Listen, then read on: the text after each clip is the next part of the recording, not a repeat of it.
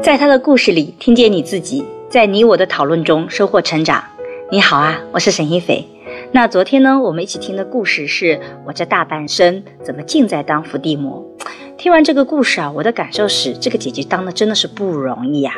可是回过头来看看这个弟弟啊，我觉得这个弟弟。也是人生走得很崎岖，走的也是非常不顺的。那你会发现啊，很多家庭都会有一个这样的一个男性，他不想去打工，他想做个老板啊，甚至是小小的老板，做一些自己的创业。为什么有很多的男性会有这个想法呢？你会发现，就像这个弟弟，他小时候成绩不错，老师和父母都对他寄予厚望，所以很多的男性啊，天生就觉得自己可能就是要成就一番事业的，要光宗耀祖的。可是，一旦你陷入到到了这个打工的人生里面去，你就不太可能光宗耀祖，你也不太可能有巨大的成功了。很多的男性他。不想要这样子的一个人生，所以呢，你会发现他在人生里面，他收过玉米，然后呢，收过这个红薯啊，做过蔬菜大棚，也做过养鸡的技术工人，甚至呢，他还到外面去搭简易的大棚，去这个包这个地租等等等等，他做了各种各样的事情啊，甚至在南方包了一块山头，呃，饲养土鸡等等等等。我觉得他其实也不能说他就一点都不努力吧，他也做了各种尝试。你会发现他唯独。就是不能接受自己进厂，或者是做一个打工人，安安静静的。可是他的能力或者他的运气又不足以支撑他想要光宗耀祖、做一番事业的这样的一个梦想。所以呢，他老是面对一个失败。那人生经过这么多的折腾，到了一定的年龄，可能就比较惨。那这个时候呢，他就不得不依靠身边的人去支持他，完成他伟大的理想。当你的实力和你的运气不能支撑。你想要完成的雄伟大业的时候，常常这样的人会拖累到整个家庭。那为什么会拖累整个家庭呢？这又是第二点。你会发现中国的家庭啊，界限是非常的不清楚的。比如说，这个姐姐不能因为借钱啊，把这个弟弟的这个人生跟自己的混在一起。姐姐并没有明确的这样的一个意识，她每一次借钱都是不愿意的，每一次借钱她都会说啊，我不想借给你。但到最后她都借了。所以你会发现在中国的家庭里面，我们涉及到亲情，我们要去讲人跟人之间的界限是特别艰难的。但是当我我们讲不清楚的时候，你就会发现这个问题就会变得越来越严重。第三个呢，我其实看到这个姐姐啊，我觉得她对弟弟的态度也是非常矛盾的。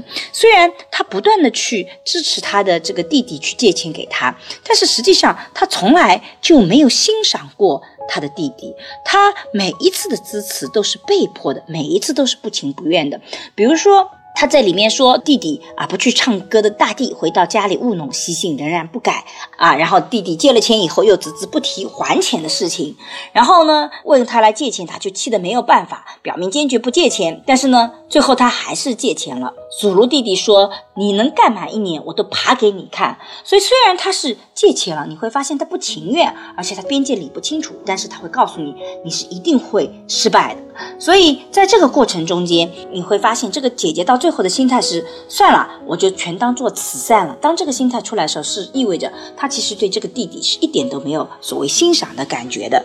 那么在这个过程中间，你会发现弟弟为什么没有感恩？实际上这也是一种家庭关系里常常有这样的一个困惑。虽然你帮助了我，可是呢，我知道你一直是没有真心的欣赏我，你也没有激励我，所以我拿这个钱的时候我是不舒服的。那我其实就很难产生由衷的这个感恩。所以你会发现姐弟俩的关系哦，其实就一直是会出现各种各样的矛盾。大家双方啊，到最后明明是一个互相依赖、互相支持的关系，到最后却成了一个互相抱怨、互相责备的关系。我不知道有没有大家有类似的故事啊？我也呃非常欢迎大家来谈谈你身边遇到这样的事情，你有什么好的解决方案？你觉得怎么是能够更好的帮到这样的一个人或者这样的一个家庭？那我自己呢是觉得，如果要走出这种困境啊，第一点就是。我们到底？什么是帮忙，得去想清楚。其实，当我们帮助一个人的时候，你的外驱一定要变成内驱。我们在教育孩子的时候也是这么讲的。你可以给他一些激励，你可以给他一些奖励，但最终是要他个体能成长起来。所以，这个姐姐如果是能够更多的欣赏弟弟，让他自己觉得自己其实是有可能成长哪一块做得更好的，很可能即使不借钱，这个弟弟可能感觉也会更好一点点。如果我们借钱，已经预计到他不行，每一次借钱他都会更糟糕。其实这个借钱反倒是害了他。所以每一次的借钱的时候，并不是说他要不要或者怎么样，而是说这个钱怎么让他成长起来。如果他失败，那他必须是要把失败的经验总结出来，然后才能往前走。我觉得这一点是非常重要的。第二点呢，我觉得你借钱的时候，或者是你在任何的人际关系里，其实你是要设立底线的，在底线之上再提供乐意的帮助。我觉得这一点是非常非常重要的，因为我发现大部分的人，其实在这个过程中，当他去帮助他人的时候，有的时候他不断的会突破底线。这个姐姐也说，第一次我告诉你说，你必须要把钱还给我，我才借你，但最后我又退让了。其实你不要去指望别人会改变，你其实是要做的是如何保全、保护自己的利益情况下，尽可能的成全别人。那在这个过程中间，很重要的一点是说，你其实要告诉对方的是说，你必须把第一笔钱还我，你要能挣到什么，我才会来第二笔钱，我才可能借给你。其实这个底线是要设立出来的。其实我们如果这些底线设立的不明确的话，那么就很可能我们不断的付出，不断的付出，但都是不乐意的。等到有一天我们这个真的压制到一定程度，我们前面的这些帮助都付之东流了，我们最后就关系就彻底破裂了。其实学会底线，学会说不，对每一个人来讲也是种成长。其实这是更有助于家庭关系的处理的。